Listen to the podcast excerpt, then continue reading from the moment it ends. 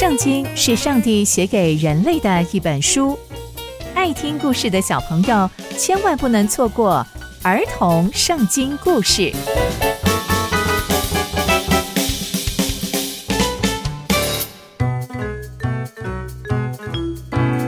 各位亲爱的大朋友、小朋友们，大家好，我是佩珊姐姐。小朋友们，今天佩珊姐姐要跟大家分享的故事是亚比亚他与约押的下场。我们在前一集中知道，亚多尼亚透过想要娶服侍大卫王的女子为妻这件事情，说明了自己觊觎新王的野心。而且亚多尼亚还透过所罗门的母亲拔士巴向所罗门王请求了这件事情，这让所罗门王大发雷霆，下令马上处死亚多尼亚。那帮助过亚多尼亚的亚比亚他和约押呢？他们又会有什么样的下场呢？接下来又会发生什么样的事情呢？就让我们继续听下去吧。所罗门王找了亚比亚他祭司来，接着他就对亚比亚他祭司说：“你回去你老家的田地去吧。我本来想处死你的，但我今天不杀你，因为啊，你在大卫王的时候。”抬过上帝的约柜，你又与我父亲大卫王一起受过许多的苦难，陪着他经历许多的风浪，我就不杀你，但你就回到乡下去吧。接着，所罗门王就罢免了亚比亚他，不准他做上帝的祭司，而且这件事情啊，也应验了上帝在示罗曾经说过关于他们家的预言哦。这件事情啊，就传到了约押耳里。约押身为一个大臣，他虽然没有拥护过押沙龙，但是他曾经帮助过亚多尼亚。所以当他听到这些消息的时候，他就非常的害怕，他就逃到上帝的帐幕那里去了，并且啊，紧紧抓住祭坛的角落。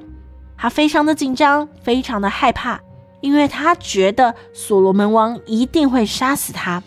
就有人告诉所罗门王说：“所罗门王，约押逃到上帝的帐幕里面去了，他现在呀、就在祭坛的旁边。”没想到所罗门王想了想，他就派了比拿雅去说：“你比拿雅去把约押杀死吧。”比拿雅就来到了上帝的帐幕那里，他就看见了约押，就跟他说：“约押，所罗门王吩咐说要你出来。”约押听到之后，他当然知道比拿雅来的目的是什么，他就说：“我不出去，我要死在这里。”于是比拿雅又赶紧报告给所罗门王说：“约押这样说，哎，那我要怎么做呢？”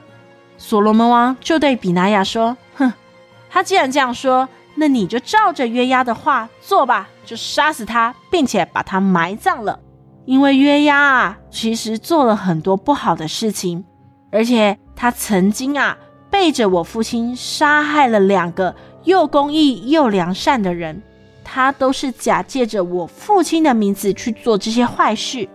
然而我父亲大卫一点都不知道。我深愿啊，这两个又公义又良善的人所流的血都要归到约押他的后裔头上，直到永远。深愿我们家要在神那里得享平安，直到永远。比拿雅听完所罗门王这样说之后，他就上去把约押击杀了，并且把他埋在旷野，就是约押他们家中。后来呀，所罗门王就让比拿雅取代了约押，统领所有所有的军队。他又任命了撒都祭司，取代了亚比亚他的职位。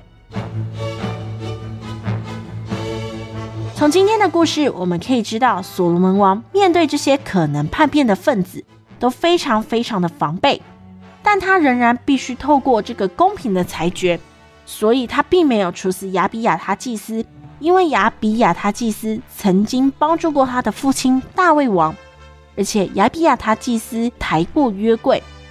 然而约押呢？因为啊，约押曾经做过许多上帝不喜悦的事情，因此啊，他要付出代价。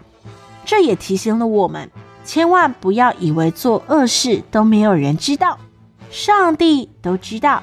所以小朋友们，我们要学习在每一件小事情上忠心，在每一件小事上都要想一想，上帝希望我们怎么做。这也是我们一辈子跟随上帝都要学习的事情哦。刚刚佩珊姐姐分享的故事都在圣经里面哦。期待我们继续聆听上帝的故事，我们下次见喽，拜拜。